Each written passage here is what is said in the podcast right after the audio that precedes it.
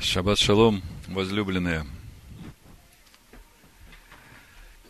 Какие вы чувства испытываете, вот стоя сегодня пред Всевышним в шаббат, накануне определяющего дня, можно сказать, для каждого из нас, праздника труп Рош Ашана –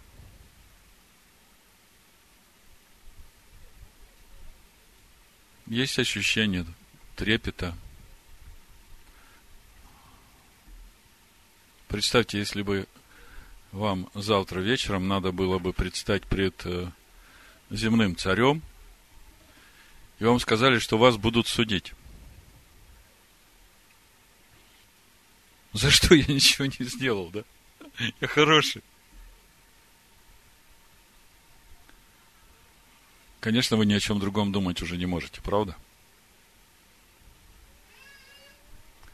А насколько же важнее предстать пред тем, кто сотворил нас, который ожидает от нас вот той отдачи, ради которой он нас сотворил. Вы же понимаете, все, что творится, оно творится для какой-то цели.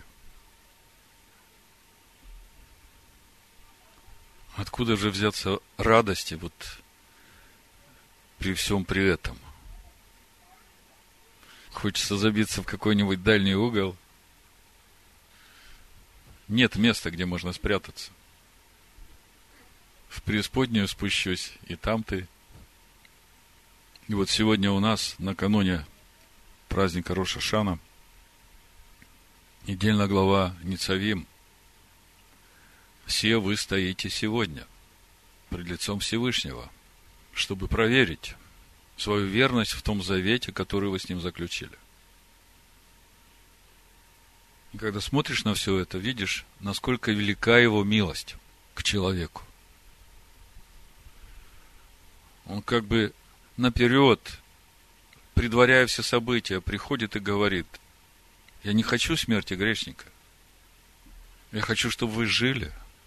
Я хочу, чтобы вы вернулись туда, откуда вы не спали. И вот именно это дает вот это ощущение внутренней радости, что Он милостивый, что Он милосердный, и Он во всем за нас. И даже тот суд, который Он вынесет, тот приговор, который Он вынесет, он за нас. Он во благо. Для нас мы сегодня об этом немножко поговорим.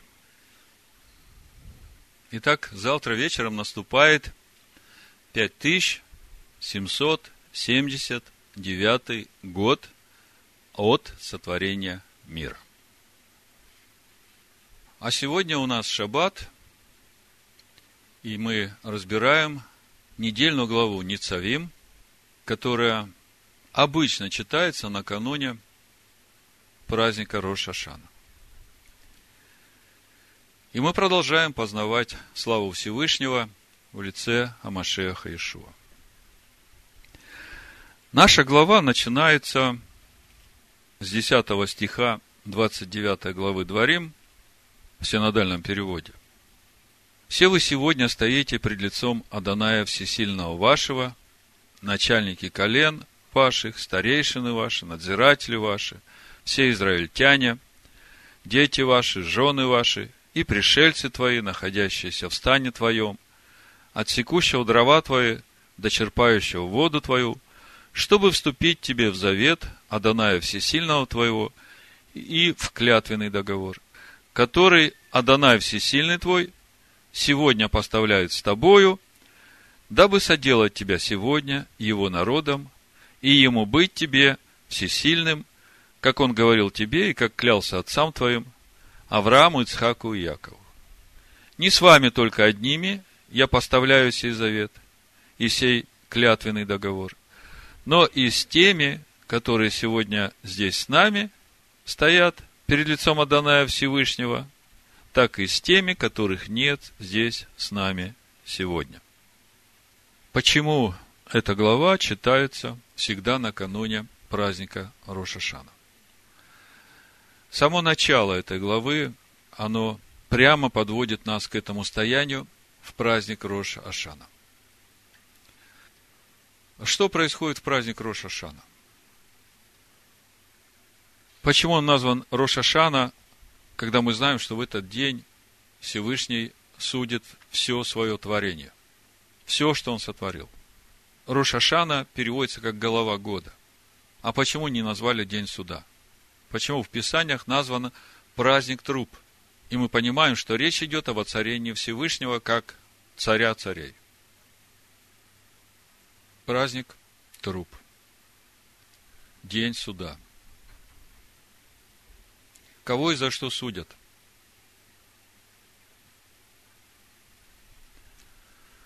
Слушал сегодня утром размышления Рава Кушнира, очень ценные мысли.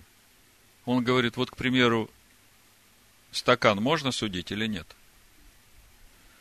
Первая моя мысль была, ну, как его судить? Он же не живой. За что его судить?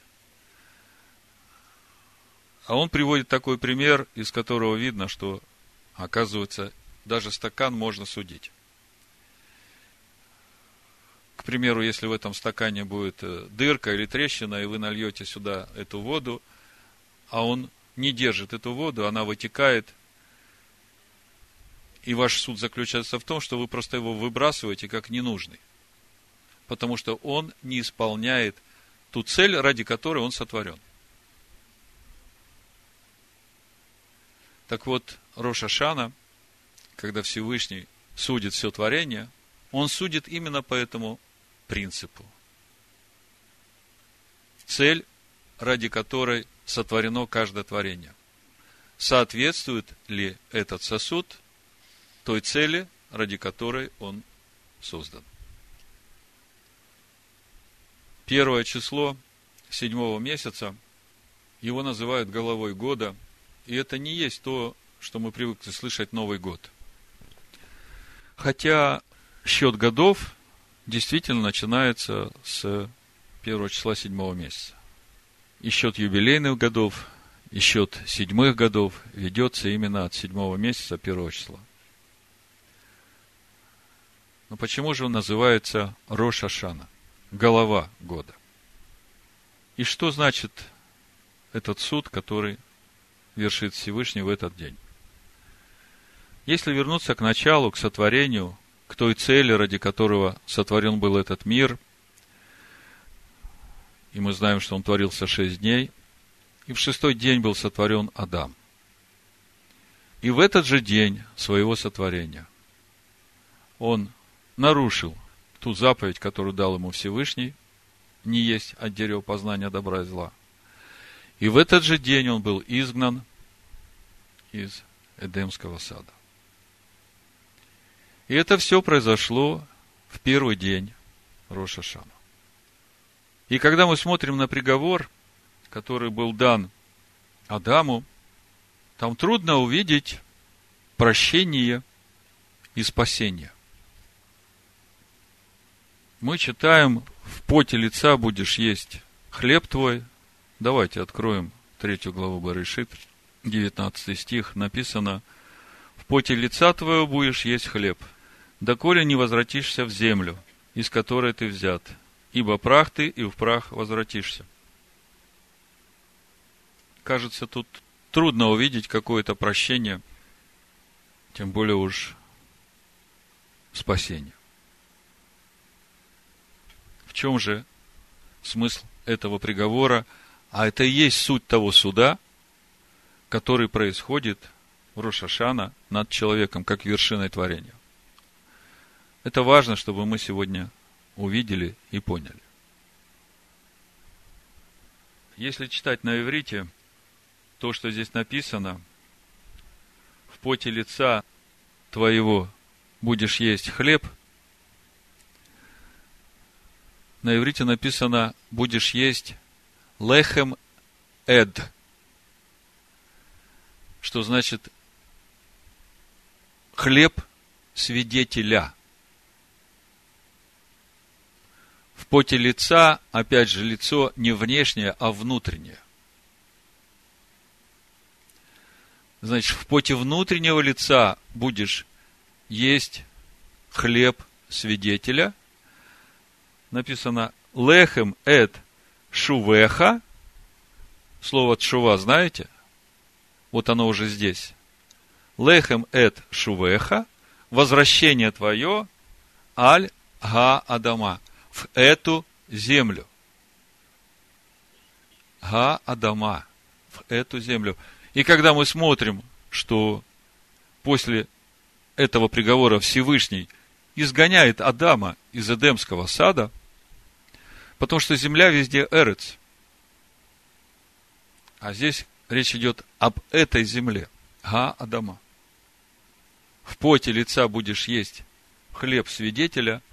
А кто у нас главный свидетель? Машех. И вы, как написано у пророка Исаия. Народ мой. И в этом суть твоего возвращения в эту землю, туда, откуда ты не спал. В этом суть твоей чувы, возвращение к себе истинному. Так вот, мы видим, что цель этого суда не казнить человека, как мы понимаем. Суд – это приговор. Там. Только запятую надо в правильном месте поставить. Казнить, запятая, нельзя помиловать, да? А на самом деле у Всевышнего суд совсем имеет другой смысл. Казнить нельзя помиловать, дать ему возможность исправить то, что он сделал неправильно.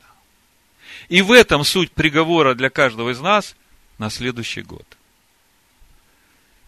Те вещи, которые мы делали неправильно в нашей жизни в этом году, которые мы не смогли исправить, хотя хотели – Всевышний выносит приговор и дает нам возможность исправить это в следующем году, и Он будет создавать такие ситуации для нас, чтобы мы могли воспользоваться этими ситуациями и исправиться. Поэтому не нужно бояться этого суда, и нужно радоваться и благодарить Всевышнего за его милость, за его долготерпение и за то, что он нам не чужой. Он наш Отец, Он наш Творец. И цель, для которой Он нас сотворил, помните этот стакан, о котором я вначале говорил? Жить в нас. В этом суть Его воцарения в этом мире. И это мы празднуем в праздник Роша Шана, праздник труп, Его воцарения в этом мире. И вот теперь, когда с этим пониманием мы приходим в Новый Завет – то, что говорит Иешуа в Иоанна 14 главе 6 стихе, вы все это место Писания знаете, но вы его никогда не читали в этом контексте, как мы сейчас говорим. Иешуа сказал ему, «Я есть путь, истина и жизнь. Никто не приходит к Отцу, как только через меня». Вся жизнь в Отце. И чтобы прийти в эту жизнь, нужно стать на этот путь, и суть этого пути, этот шува, возвращение к себе истинному, и происходит он через познание этой истины. Смотрите, я есть путь, истина и жизнь. Жизнь – это единство со Всевышним. Истина – это учение, это Тора – которое дал Всевышний для того, чтобы мы могли возвратиться, для того, чтобы мы могли увидеть, какие мы истинные есть, и возвратиться туда. От шува – это возвращение, это как раз и есть путь познания этой истины, этого учения Торы, которую дал Всевышний. Я есть путь, истина и жизнь. В поте лица твоего будешь есть хлеб свидетеля – твое возвращение в эту землю. Конечно, если ты выбираешь этот путь, потому что все добровольно. А если не выбираешь, что будет тогда? Что сделали с этим стаканом, который перестал выполнять цель, ради которой он был создан. Его просто выбрасывают за ненадобностью.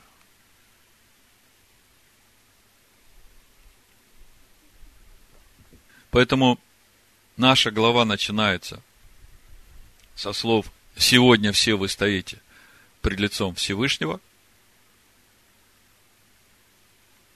а заканчивается Чем заканчивается? Помните наша недельная глава? 19 стих, 30 глава. «Во свидетели перед вами призываю сегодня небо и землю. Жизнь и смерть предложил я тебе, благословение и проклятие. Избери жизнь, дабы жил ты и потомство твое. Любил Господа Бога твоего, слушал гласа Его прилеплялся к нему, ибо в этом жизнь твоя. И долгота дней твоих, чтобы пребывать тебе на земле, которую Адонай с обещал отцам твоим, Аврааму, Исхаку и Якову, дать им. Сегодня ты стоишь перед Всевышним, и Всевышний говорит тебе, вот она жизнь. Избери ее. И теперь вы мне скажите, что нам нужно сделать, чтобы избрать эту жизнь? Все хотят избрать эту жизнь. Все очень просто. Я есть путь, истина и жизнь. А путь – этот шува, возвращение к себе истинному. Если ты становишься на этот путь, то следующая ступень – это истина, которую тебе надо познать. И когда ты познаешь эту истину – ты наполняешься той жизнью, которая в этой истине, и это есть суть воцарения Всевышнего в твоем сердце и в этом мире.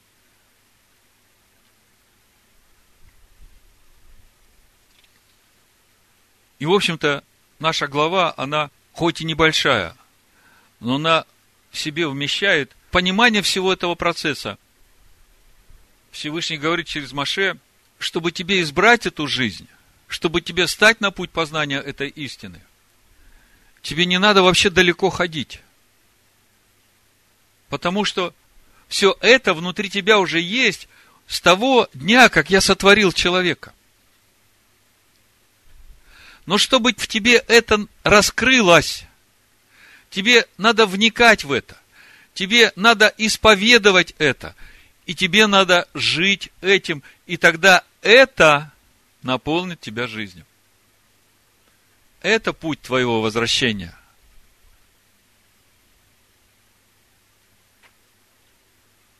Смотрите. 11 стих 30 главы. Маше говорит.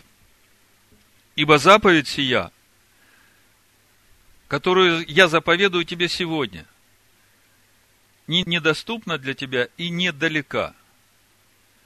Смотрите, заповедь в единственном числе – о какой заповеди говорит Маше?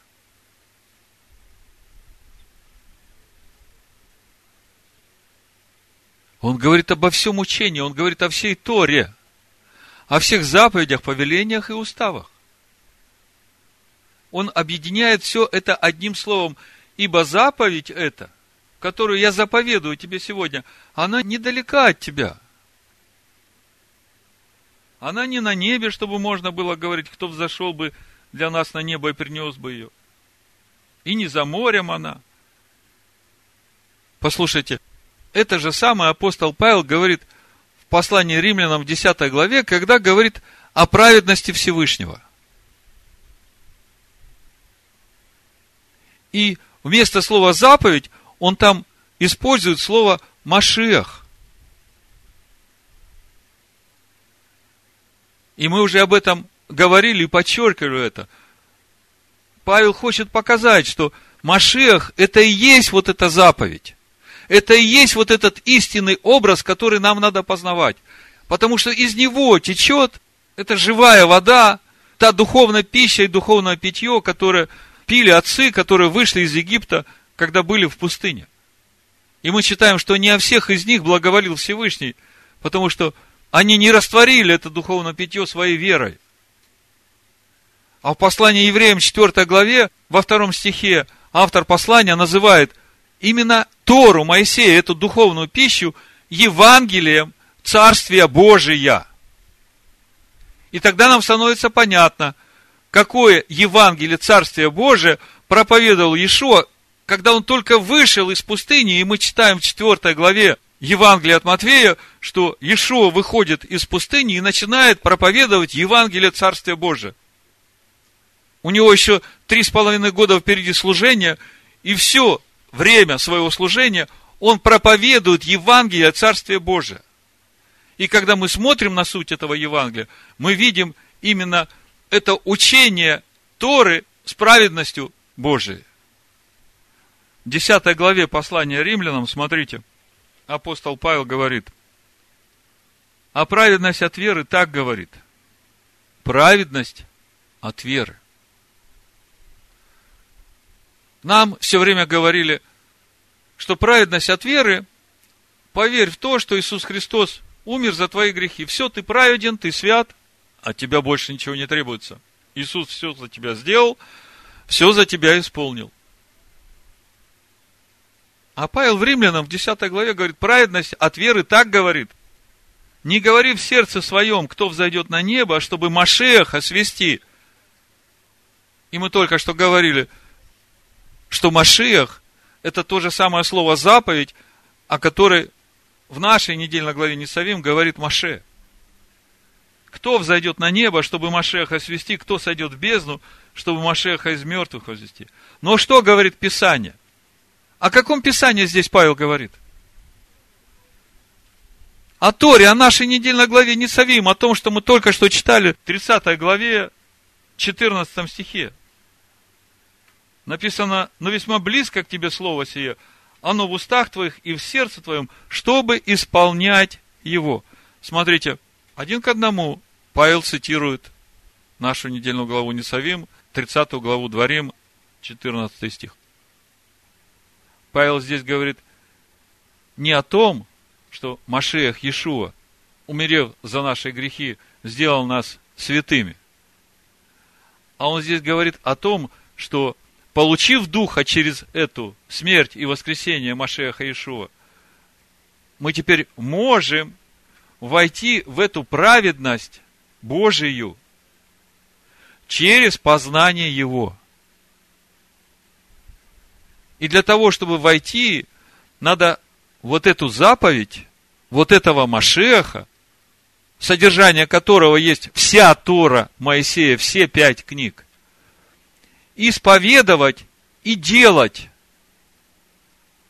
Потому что если ты исповедуешь и не делаешь, то тогда ты не соответствуешь своему исповеданию, ты становишься лжецом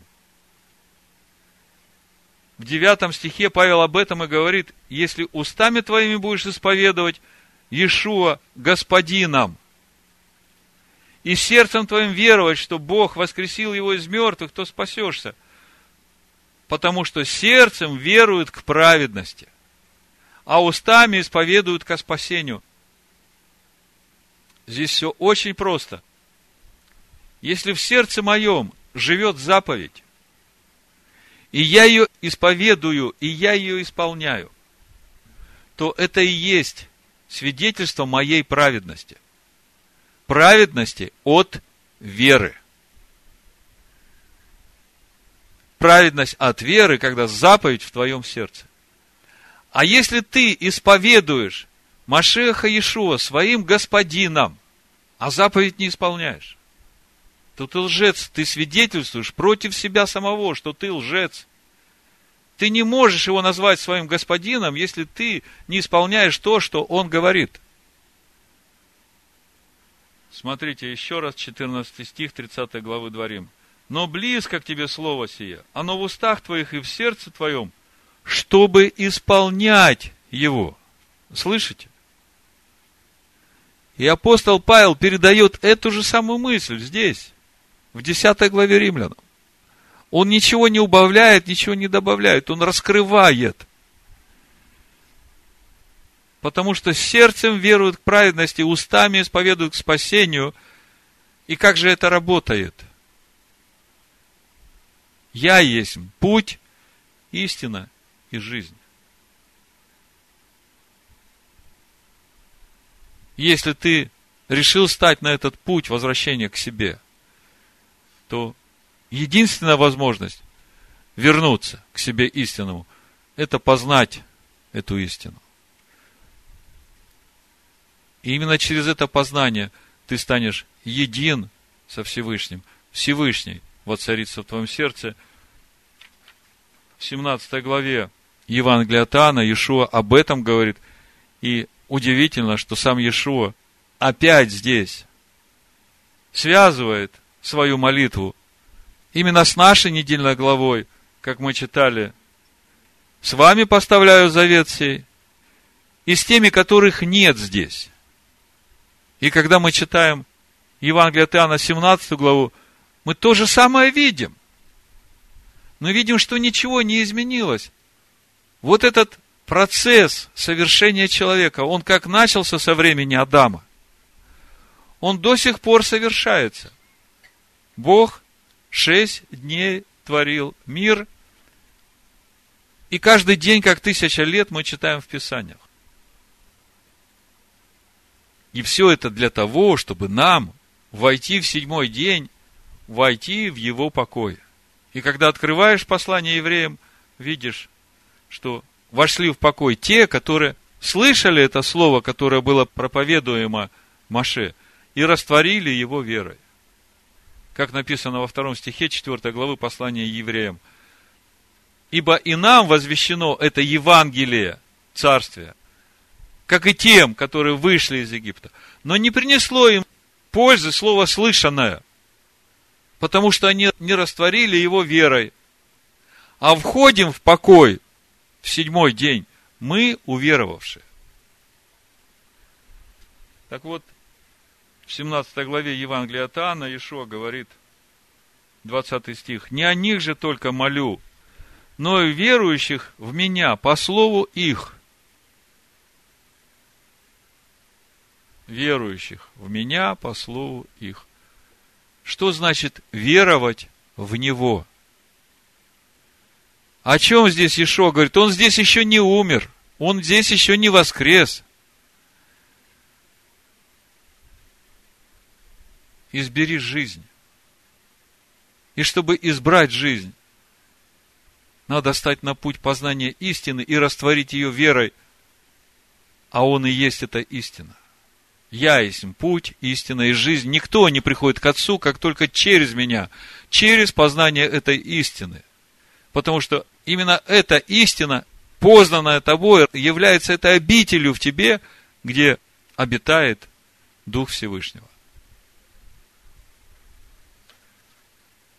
Весьма близко к тебе это слово в устах твоих и в сердце твоем.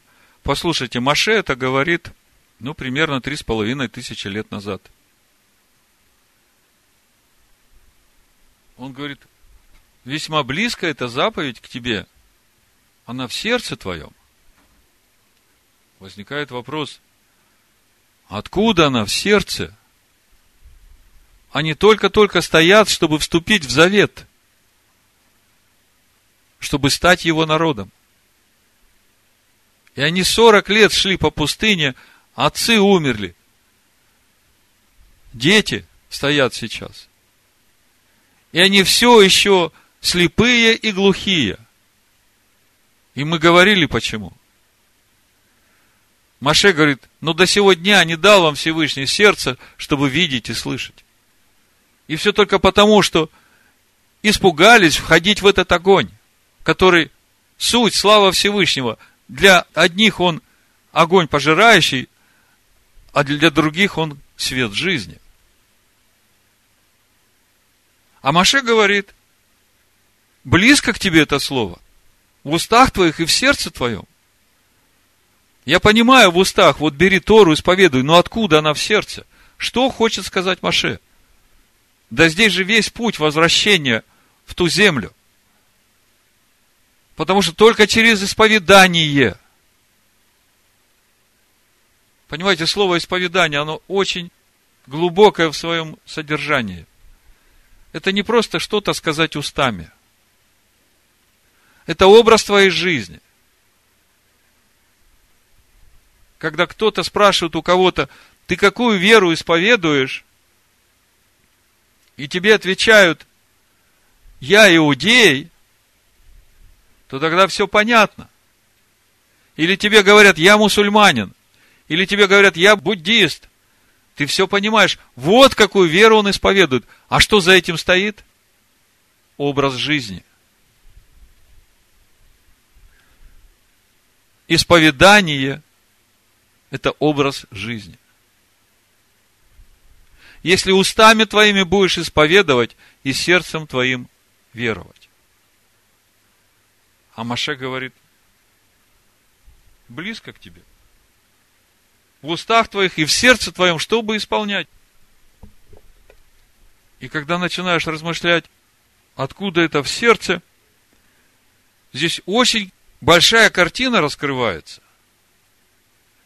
Здесь сразу и то, что Павел в Колоссянах пишет в первой главе о тайне, сокрытой от веков, ныне открытой святым его, что Машех в сердце у язычников, оказывается, есть.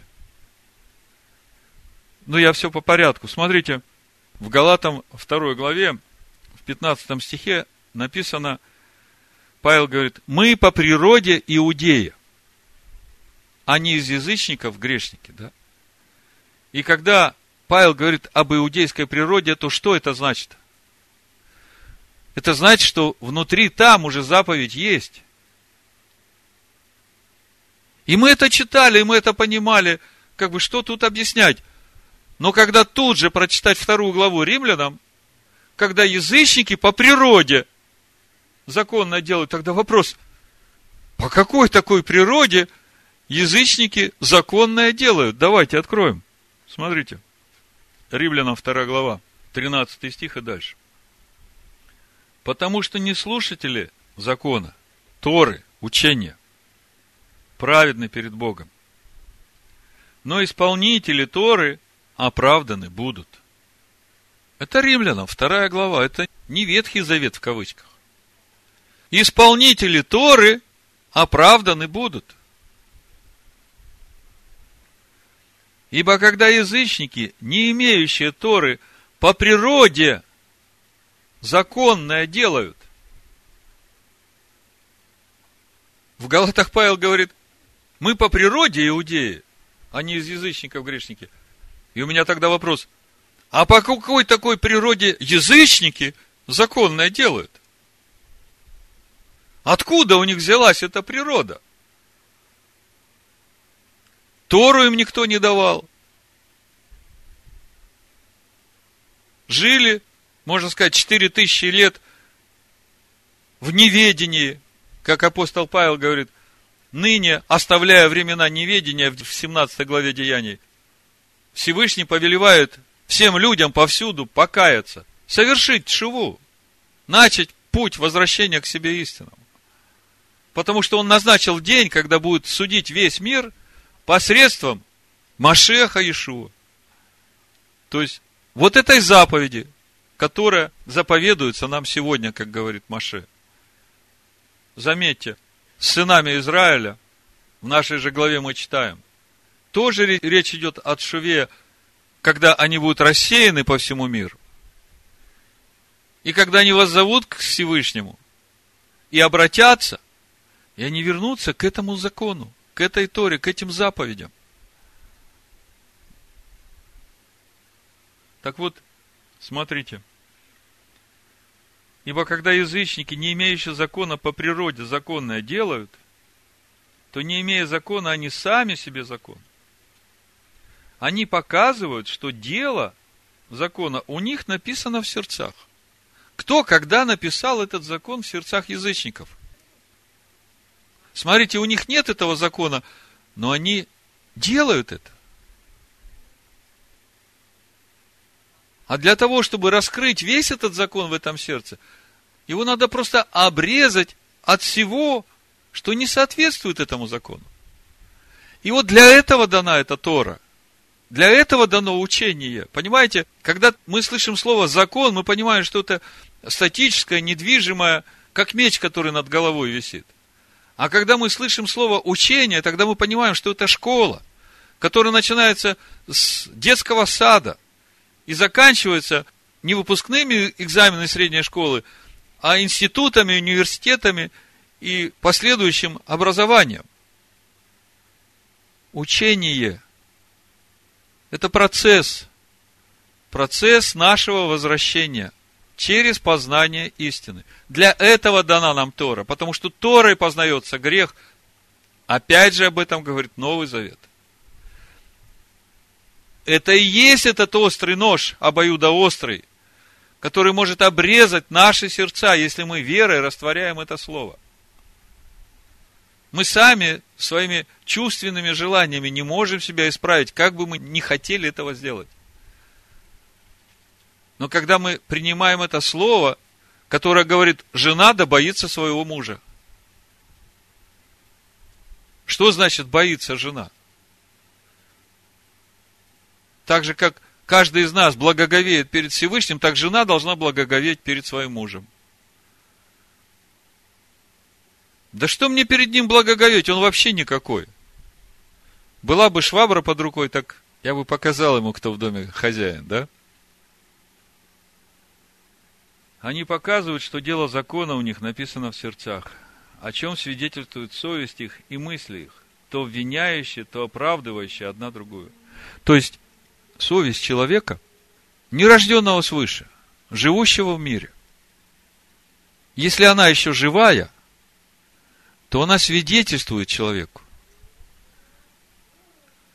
Именно совесть человека связывает его с той законной природой, по которой он был сотворен. Но когда человек переступает и раз, и два, и три эту совесть, ее голос уже не слышен. Он засыпает ее мусором, своими грехами, своими преступлениями, и под этими завалами уже не слышен ее голос. И мы все когда-то были мертвы по преступлениям нашим.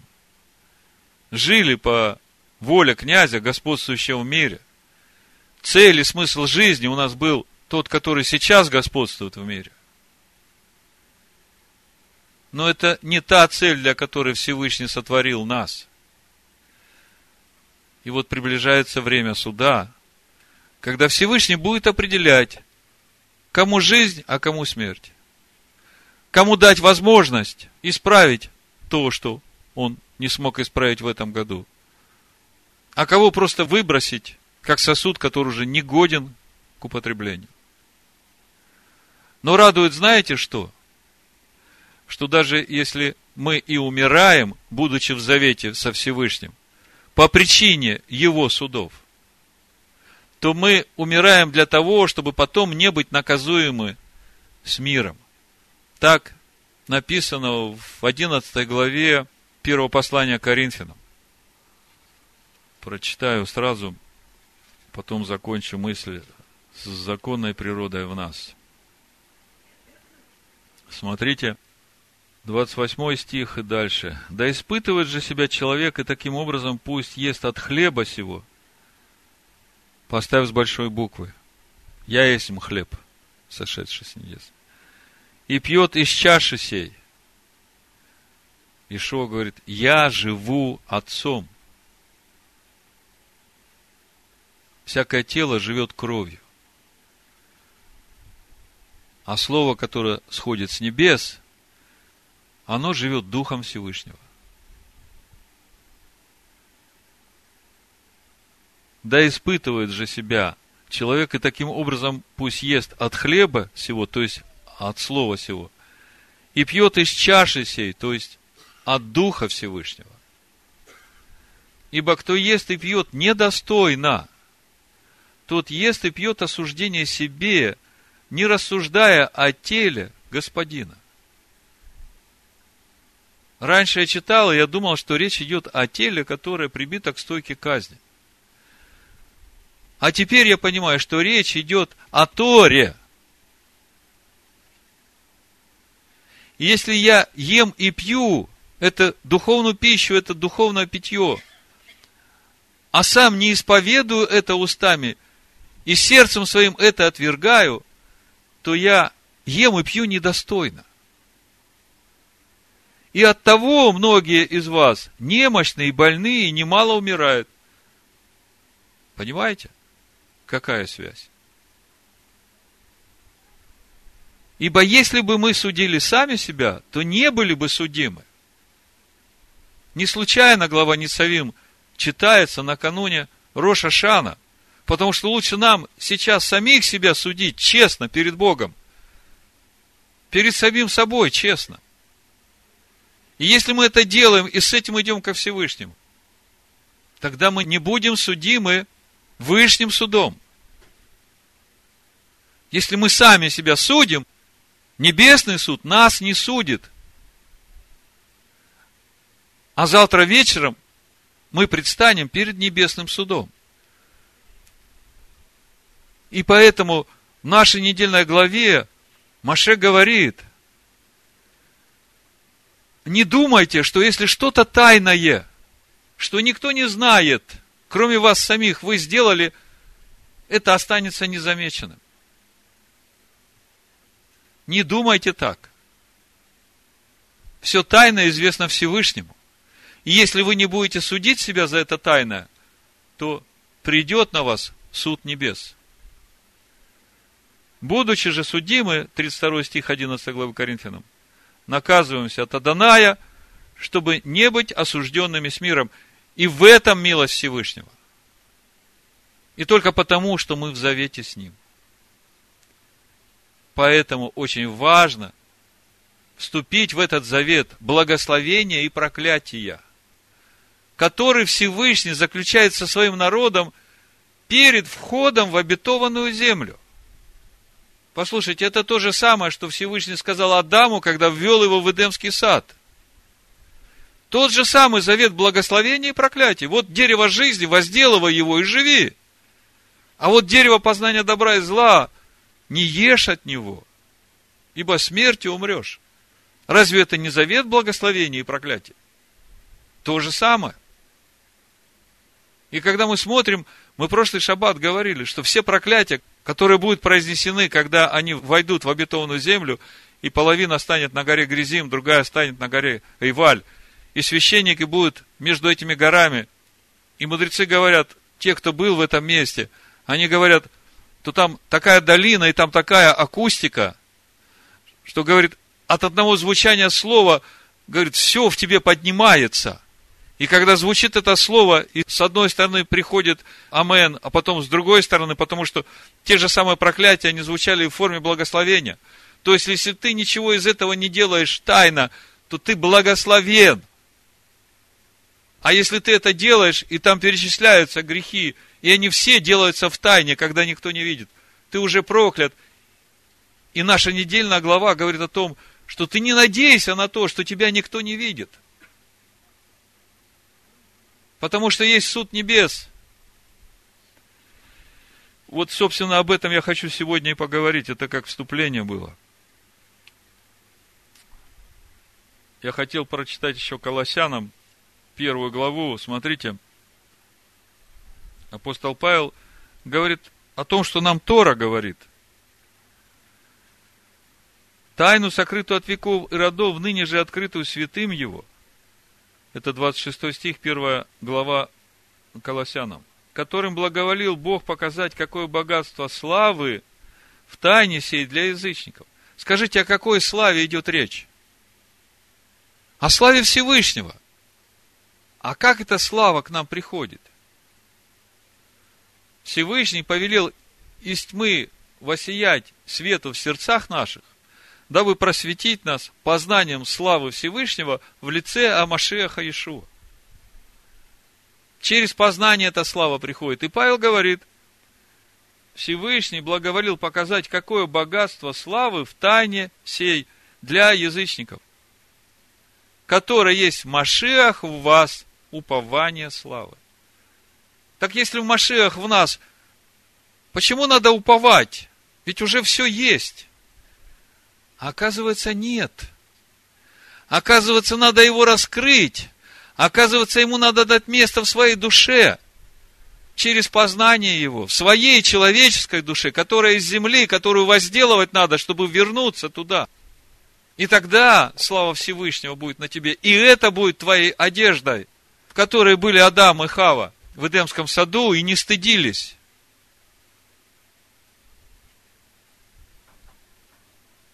И дальше написано, 28 стих, которого мы проповедуем, Машеха, Иешуа, упование славы, вразумляя всякого человека, научая всякой премудрости. Тогда вопрос, что проповедует апостол Павел? Он приходит и все время говорит одну и ту же благую весть в кавычках. Иисус умер за ваши грехи, все, вы спасены? Или он приходит и проповедует учение, которое дал Всевышний, чтобы через познание его взрастить в себе истинный образ Машеха. Чтобы представить всякого человека совершенным в Машехе Иешуа. Когда каждый из нас станет совершенным в Машеях Иешуа? Скажите мне. Когда он в нас вырастет во всю полноту своего возраста. И это путь всей нашей жизни. И если мы стоим на этом пути, мы соответствуем той цели, для которой сотворил нас Всевышний. И это самое важное. Будут падения, будут раскаяния. Семь раз упадет праведник и встанет. Но Всевышний, вот в завтрашний день, вечером, когда Он откроет все книги перед собой, и судить нас будут по делам, которые мы делали. Он будет вникать в наши сердца и смотреть, есть ли желание у нас двигаться в полноту возраста Машеха. Это главное. И в соответствии с этим он выпишет тот приговор для нас, который будет действовать в нашей жизни весь следующий год. Поймите, это все на благо для каждого из нас. Чтобы кого-то вразумить, потому что он по-хорошему не понимает. А кому-то дать вторую возможность. Исправить то, что он не смог исправить. И в любом случае, он всегда за нас. Он не из тех, которые за углом будут ждать, чтобы ударить тебя палкой, когда ты что-то не так сделаешь. Вы посмотрите, даже эту недельную главу он предлагает нам изучать накануне этого суда, чтобы у нас еще раз была возможность в учение вникнуть и в себя. И искренне признать, где и что не так сделали. Потому что его голос, который духом его говорит через нашу возрожденную совесть, он не обманет, он говорит честно. Только нам не надо закрывать уши. Так вот, как я уже говорил, это была вводная часть того самого важного, о чем я хотел поговорить с вами сегодня. А поговорить я хотел с вами сегодня на основе нашей недельной главы о той ответственности, которую каждый из нас лично несет перед Всевышним за тот путь, которым мы идем. И коллективной ответственности. То есть, вот все общины за каждого отдельного из нас, за тот путь, которым идет брат или сестра. Как распределяется в Божьем народе вот эта индивидуальная и коллективная ответственность за верность завету. 29 глава, 18 стих и дальше написано – да не будет между вами мужчины или женщины, или рода, или колена, которых сердце уклонилось бы ныне от Аданая Всесильного нашего, чтобы ходить служить богам тех народов. Да не будет между вами корня, произвращающего яд и полынь. Такого человека, который услышал слова проклятия сего. Речь идет о тех проклятиях, о которых мы только что говорили – о которых мы читали в предыдущей недельной главе Китово. И они все касаются тех тайных дел, которые может делать человек. И все это связано именно со входом в обетованную землю, потому что когда все были в пустыне, все были на глазах у друг друга. А когда все получат свои уделы, и каждый будет жить в своем доме, в своей земле, Всевышний предупреждает. Не думай, что ты там будешь сокрыт. Такого человека, который, услышав слова проклятия сего, похвалялся бы в сердце своем, говоря, «Я буду счастлив, несмотря на то, что буду ходить по произволу сердца моего». Помните, проклят, кто сделает идола и поставит его в тайном месте. И вот такой человек думает, что если его никто не видит, то он будет делать то, что он хочет, и при этом будет жить счастливо и хорошо, потому что он в народе Всевышнего. И у нас синодально написано, и пропадет таким образом сытый с голодным в Торе Санчина. Это непростое место здесь. В Торе Санчина перевод, чтобы от нечаянных проступков прийти к злонамеренным. Не простит Адонай такому. Но тот час возгорится гнев Адоная и ярость его на такого человека, и подойдет на него все проклятие завета сего. Написано в всей книге, и изгладит Адонай имя его из Поднебесной. Послушайте, как серьезно. Человек, который в сердце своем делает тайные дела, которые противоречат Слову Всевышнего – и думает, что при этом никто не знает и ничего ему за это не будет, приходит в общину, славит Бога, и мы-то не знаем этого. Всевышний говорит, пусть он не надеется, что это сойдет ему. И сгладит имя его из Поднебесной. Что значит изгладить имя? Мы чуть позже посмотрим примеры. Это значит и тебя, и детей твоих, и все, что у тебя. Твой род закончится. Не дай Бог. И отделит его Адонай на погибель от всех колен Израилевых. Сообразно со всеми проклятиями завета, написанными всей книге закона. В комментарии Торы Санчина написано, Маше предупреждает тех людей, которые думают, что жизнь создана для получения удовольствий и теряет смысл, если отказаться от них. Люди такого типа могут подумать, что наказание распространяется на весь народ, и нет никакого смысла ждать, пока другие, делая в тайне или явно все, что им заблагорассудится, приведут к гибели. Лучше самим получать удовольствие хотя бы короткое время, так как все равно участь праведников будет такой же, как и участь тех, кто приступает закон. Как думает такой человек? Он думает, зачем мне ждать, когда придут наказания Всевышнего на весь народ за то, что кто-то согрешит? Так лучше я согрешу, а наказания все равно придут. Все равно всех накажут. И вот чтобы человек, который так думает, знал, что его ждет, заканчивается эта тема, я все читать не буду, 29 стихом 29 главы в синодальном переводе. Сокрытое принадлежит Адонаю Всесильному нашему а открытое нам и сынам нашим до века, чтобы мы исполняли все слова закона сего. Я прочитаю два комментария. Первый Раши. Быть может, вы скажете, что же нам делать? Ты наказываешь весь народ за греховную мысль одного человека, ибо написано, может быть, есть среди вас мужчина.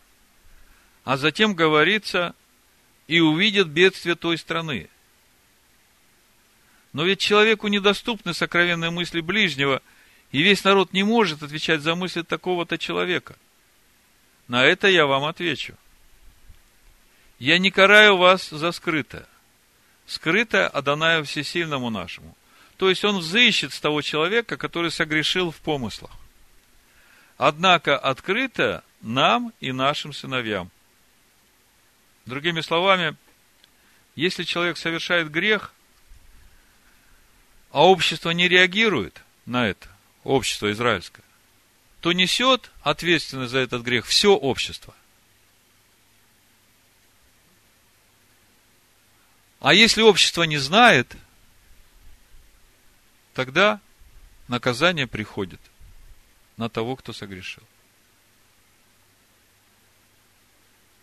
В Торе Санчина на этот же стих такой комментарий, я сокращенно читаю. Значит, сокрыто Адонаю Всесильному нашему, а открыто нам и сынам нашим до века, чтобы мы исполняли все слова закона сего. Эта фраза раскрывает смысл союза, основанного на всей Торе, который заключается перед Всевышним на входе в обетованную землю. Послушайте, это напрямую относится к нам, потому что мы в Машиях Иешуа вошли в эту землю. Содержание этого союза, благословение и проклятие означает, что сыны Израиля, переходя Иордан – должны будут принять на себя ответственность друг за друга. Если кто совершит преступление на глазах у других людей, всякий, кто видел его и не остановил, будет наказан так же, как и сам преступник. Что же касается тайных преступлений, то они известны Всевышнему, и он сам накажет преступника том случае, если из сынов Израиля никто не знал о совершенном преступлении, народ свободен от ответственности. Личная и коллективная ответственность в народе Божьем. Очень непростой вопрос. И следующая книга Егоша бен Нуна нам приводит свидетельство того, как все это начинает работать это седьмая глава Егоша бен Нуна, Иисуса Навина. Я прочитаю, ну, выборочно, может быть, несколько стихов. Речь идет о том, что сыны Израилевы вошли в обетованную землю и получили победу над Ерехоном. Просто чудо произошло. Егоша бен Нун сказал, что Ничего нельзя брать из этого города. Все предать заклятию. А потом следующий город рядом был Гай, небольшой город. И Егоша Бен приходят его начальники, говорят, не надо весь народ трудить туда идти, пошли там 2-3 тысячи воинов, потому что этот город маленький. И они пошли, эти воины, в этот город, и потерпели поражение. И погибло из сынов Израилевых 36 человек.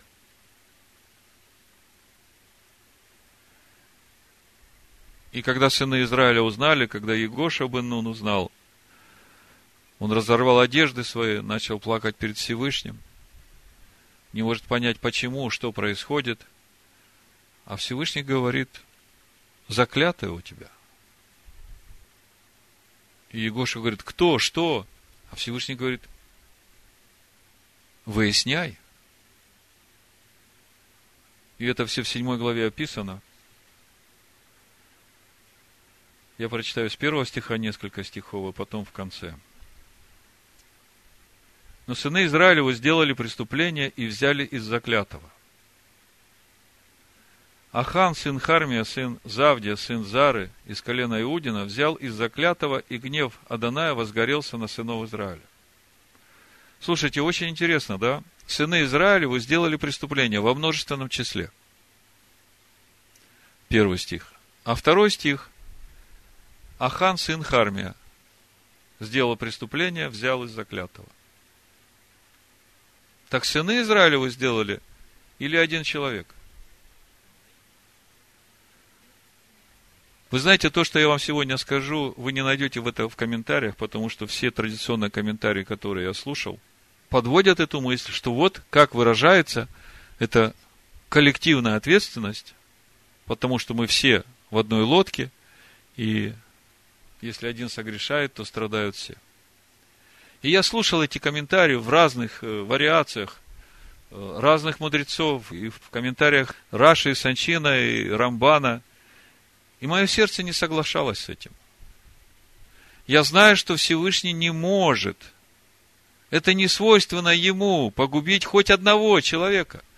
Мы об этом читаем еще вон, когда Авраам ходатайствовал за Содом и Гамору. Он говорит, тебе не свойственно погубить праведника с нечестивым.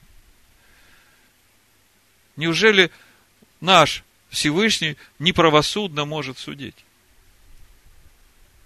Так вот, читаем. Значит, сыны Израиля сделали преступление, а дальше мы читаем о Ахане. И возгорелся гнев на сынов Израиля. Егошева из Ерехона послал людей в Гай, что близ Бефавена, с восточной стороны Вифиля. Вот это слово «возгорелся гнев» вы себе отметьте, потому что дальше будут еще примеры, тоже о гневе Всевышнего. И те примеры, которые мы дальше рассмотрим, в Писаниях есть, они помогут нам увидеть, что здесь происходит. Пойдите, посмотрите землю, они пошли и осмотрели Гай. И, возвратившись к Егошева, сказали ему, не весь народ пусть идет, а пусть пойдет около двух тысяч или около трех тысяч человек и поразят Гай. Всего народа не утруждай туда, ибо их мало там. И так пошло туда из народа около трех тысяч человек, но они обратились в бегство от жителей гайских. Жители гайские убили из них до 36 человек. И преследовали их от ворот до Сиварим и разбили их на спуске с горы, отчего сердце народа растаяло и стало как вода. Значит, у нас вопрос. За что погибли 36 человек? Действительно, они ни в чем не были виновны, и только из-за этого Ахана вот такой суд пришел на Израиль, и 36 человек погибли. Это тот вопрос, на который нам нужно ответить. Значит, э, в конце этой главы мы читаем, что случилось с этим Аханом. Это в точности, как мы читали только что в нашей недельной главе. Изгладит Адонай имя его из Поднебесной. Смотрите, они взяли из шатра то, что он там взял, принесли к Егошу, 23 стих, и ко всем сынам Израилевым, и положили пред Адонаем. Егоша и все израильтяне с ним взяли Ахана, сына Зарина, и серебро, и одежду, и слиток золота, и сыновей его, и дочерей его, и волов его, и ослов его, и овец его, и шатер его, и все, что у него было, и вывели их на долину Ахор, и сказал Егошу, за то, что ты навел на нас беду, Адонай наводит на тебя беду в день сей. И побили его все израильтяне камнями, и сожгли их огнем, и наметали на их камни. Слушайте, я бы мог понять, что этого Ахана так наказали. Но когда я читаю, что и сыновей, и дочерей, и скот, и все, что у него, я думаю, что у каждого возникает большой вопрос, а они-то за что? Ответ очень простой. Если глава семейства делает что-то в тайне, а семейство это знает – то какое семя у его детей, сыновей и дочерей? Что будет из них, когда они станут отцами и матерями? Не простит Адонай такому, но сейчас возгорится гнев, как мы читали в 20 стихе 29 главы Дворим. И ярость его на такого человека, и пойдет на него все проклятие завета сего написано в всей книге, и изгладит Адонай имя его из Поднебесной, и отделит его Адонай на погибель от всех колен Израилевых, сообразно со всеми проклятиями завета, написанным в всей книге закона. Видите, как строго? И это только за то, что человек грешил в тайне, и при этом говорил, у меня все будет хорошо, потому что я член общества израильского. У меня завет со Всевышним. Ну, согрешил, подумаешь, никто же не знает. Ну, если и придет наказание, то придет наказание на весь народ. Всевышний говорит, сокрыто мне, открыто вам. И если нам что-то открыто, и мы не судим, вот тогда нас наказывают так же, как соучастников. А если мы не знали, нас не судят. Судят того, кто согрешил. Но вопрос остается, за что погибли 36 человек? Вот это очень важный вопрос. Значит, несколько историй на эту же тему в Писаниях. Вы помните, когда Давид решил пересчитать народ в Израиле? И помните, чем это кончилось? Второе царство, 24 глава, с 1 стиха. Написано, гнев Аданая опять возгорелся на израильтян. Только что мы читали, гнев Аданая возгорелся на израильтян. Слышите? Давид еще ничего не сделал. Давид еще не послал Иава пересчитывать народ Израиля. А мы читаем, что гнев Аданая уже возгорелся, значит, была причина. И возбудил он в них Давида сказать, пойди исчисли Израиля и Иуду. То есть, вот то, что делали израильтяне, это вызвало гнев Всевышнего, и это стало причиной того, что Давид посылает пересчитывать сынов Израиля. Послушайте, а Давид до самого конца считает, что он виноват. Смотрите. И сказал царь Иав, военачальнику, который был при нем, пройди по всем коленам Израилем от Дана до Версавии и исчислите народ, чтобы мне знать число народа. Ну, я сокращаю. Десятый стих, после того, как народ был исчислен – и вздрогнуло сердце Давида после того, как он сосчитал народ. И сказал Давид Адонаю, тяжко согрешил я, поступив так. Ныне молю тебя, Адонай, прости грех раба твоего, ибо крайне неразумно поступил я. Вы видите, да? Давид считает, что он виноват. А мы читаем о том, что прежде чем все это начало происходить, уже гнев Всевышнего возгорелся, потому что израильтяне делали неправильные вещи.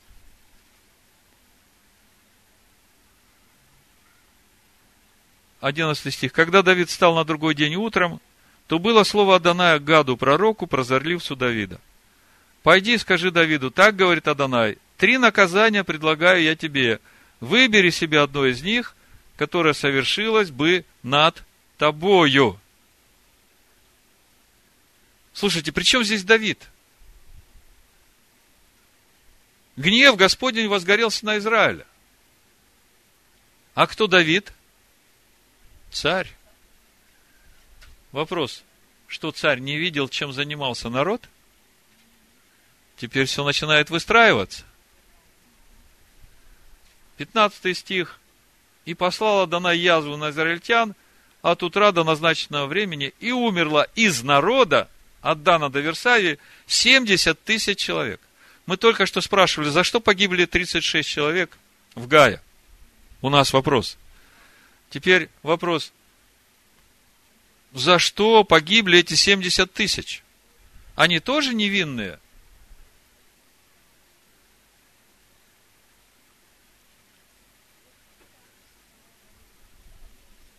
За что они погибли? Они ничего не сделали, они не, не виноваты и погибли. Ну так же не может быть, правда? Разве Всевышний может судить человека и погубить его, если он не виновен? Но я понимаю, что все иудейские комментарии, они, в общем-то, из одних и тех же источников идут. Но все в один голос утверждают, что вот это все, о чем Всевышний предупреждает, это начнет работать в обетованной земле, как они войдут. Ну и пример с Аханом. А тогда скажите мне, что произошло вот в тот день, когда Маше спустился с горы и разбил скрижали, когда народ сделал золотого тельца. Помните, Маше сказал левитам, возьмите меч, пройдите, и посвятите себя Всевышнему. И погибло сколько?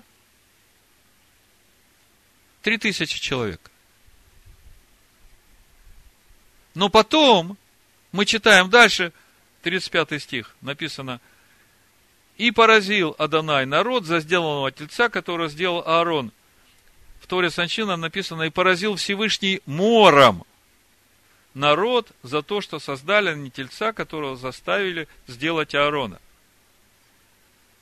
В комментарии в Санчина от мора погибли те, кто совершил грех идолопоклонства, однако не было свидетелей. Те три тысячи, с которыми левиты разобрались, были свидетели. А те, которые согрешили в сердце своем, и не было свидетелей, Всевышний послал мор.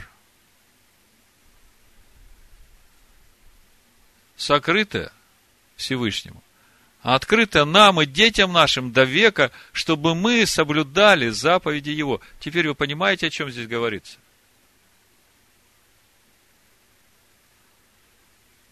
Еще пример.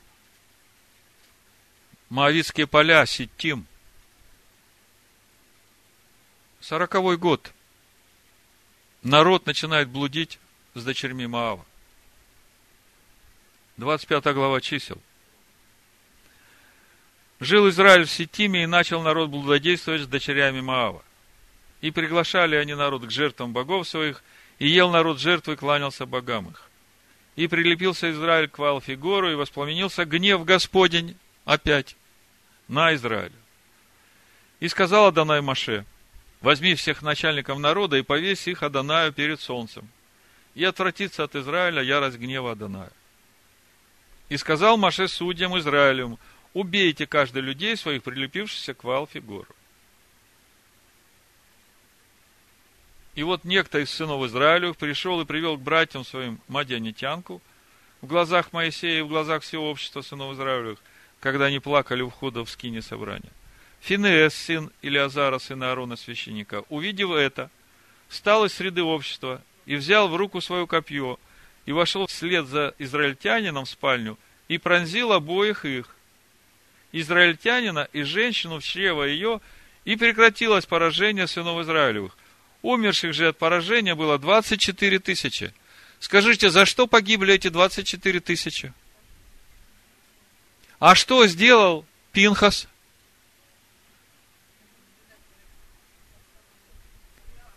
Он совершил суд.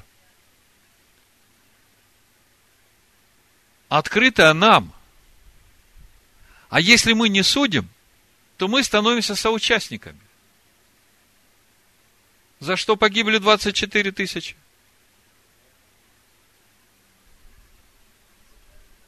Маша говорит, пусть судьи разбираются, кто согрешил, кто не согрешил. Это такой долгий процесс. А гнев Всевышнего возгорелся, потому что никто не реагирует вообще – а это как эпидемия. Все молодое поколение, те, которые должны сейчас входить в обетованную землю и завоевывать ее. Тут еще пару дней э, этого судебного разбирательства, и вообще все погрязнут в этом. То есть, одни стали соучастниками, а другие смотрят и в своем сердце никак не реагируют, в лучшем случае промолчали –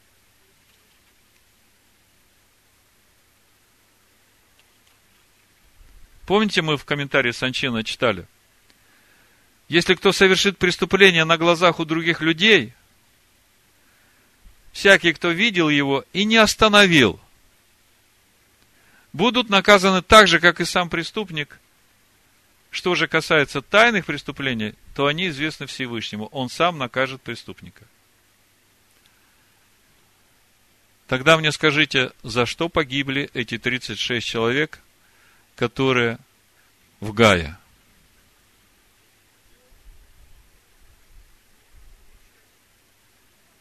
Или они делали то же самое, или они видели и не судили.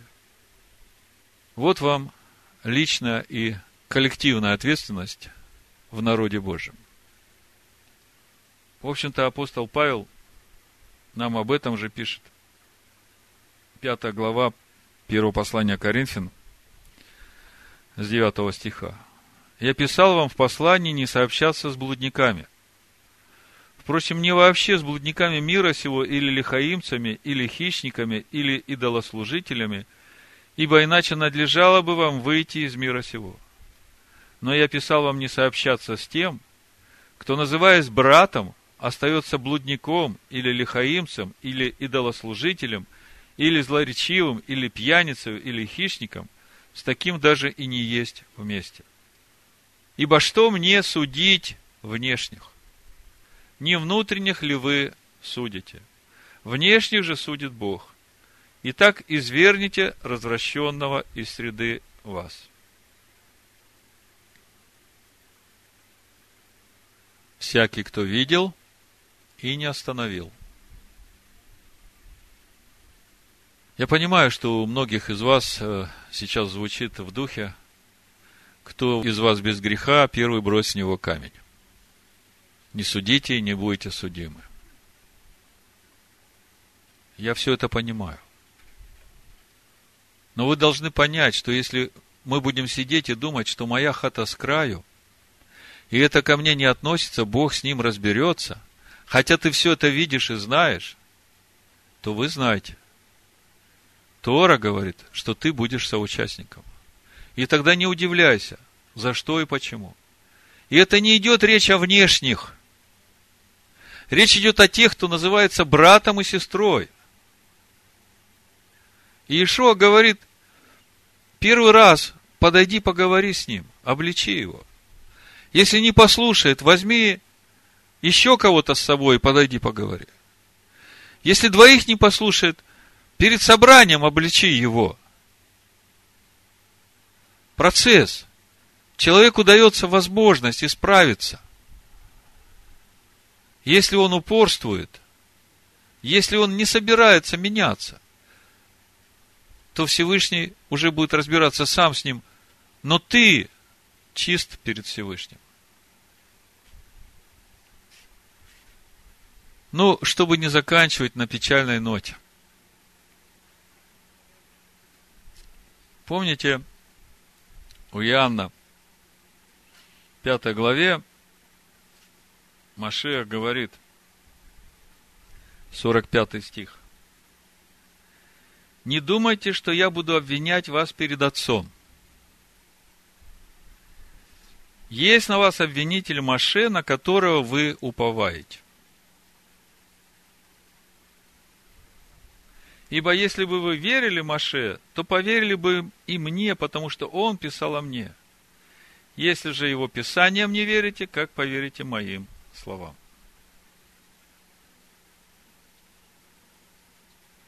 Знаете, когда я смотрю на эти осенние праздники Всевышнего, приближается праздник Роша Шана, и мы теперь понимаем, что судить нас будут по закону Маше. Учению, которое дал Всевышний для своего народа.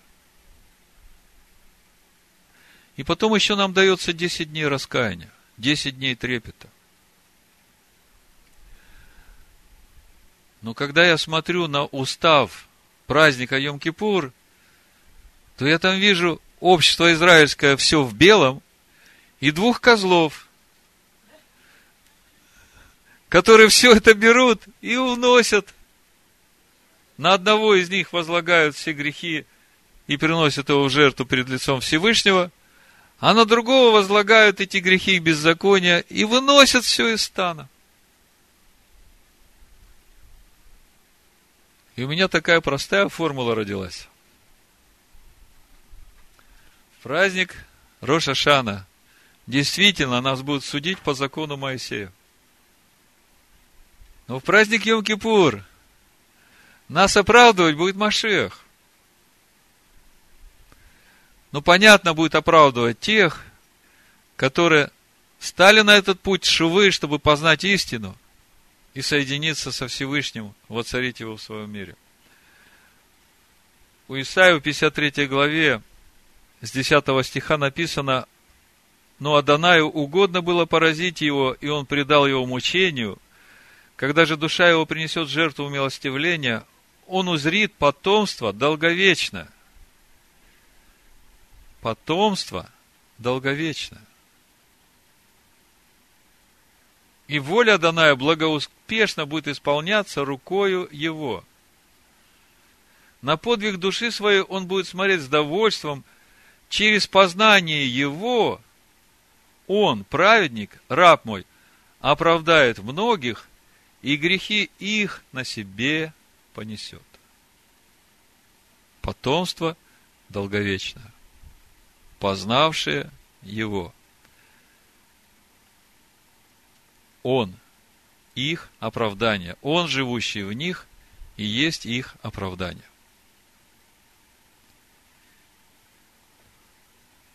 И тут слова не нужны. Потому он и есть ходатай Нового Завета. Чтобы вследствие смерти его, бывшей для искупления от преступлений, сделанных в Первом Завете, призванные к вечному наследию, получили обетованное. Видите, как все выстроилось. Роша Шана судить нас будет по закону Моисея. А в Йом-Кипур Машех Иешуа понесет на себе все наши грехи и преступления и запечатлит в каждом из нас то познание Его, которое каждый из нас имеет на сегодня на своем духовном уровне. И через все это будет определен и запечатан приговор для каждого из нас на следующий год, чтобы помочь нам исправить то, что нужно исправить что мы еще не исправили. Поэтому, несмотря на строгость этих дней, радость наша именно в том, что у нас есть ходатай, и что судья наш, он наш Отец. И он милостивый, и он милосердный, и он долготерпеливый, и он прощает всякое беззаконие и грех, и очищает раскаявшегося. Шана Това Уматука. Бешема Машеха Иешуа. Амин.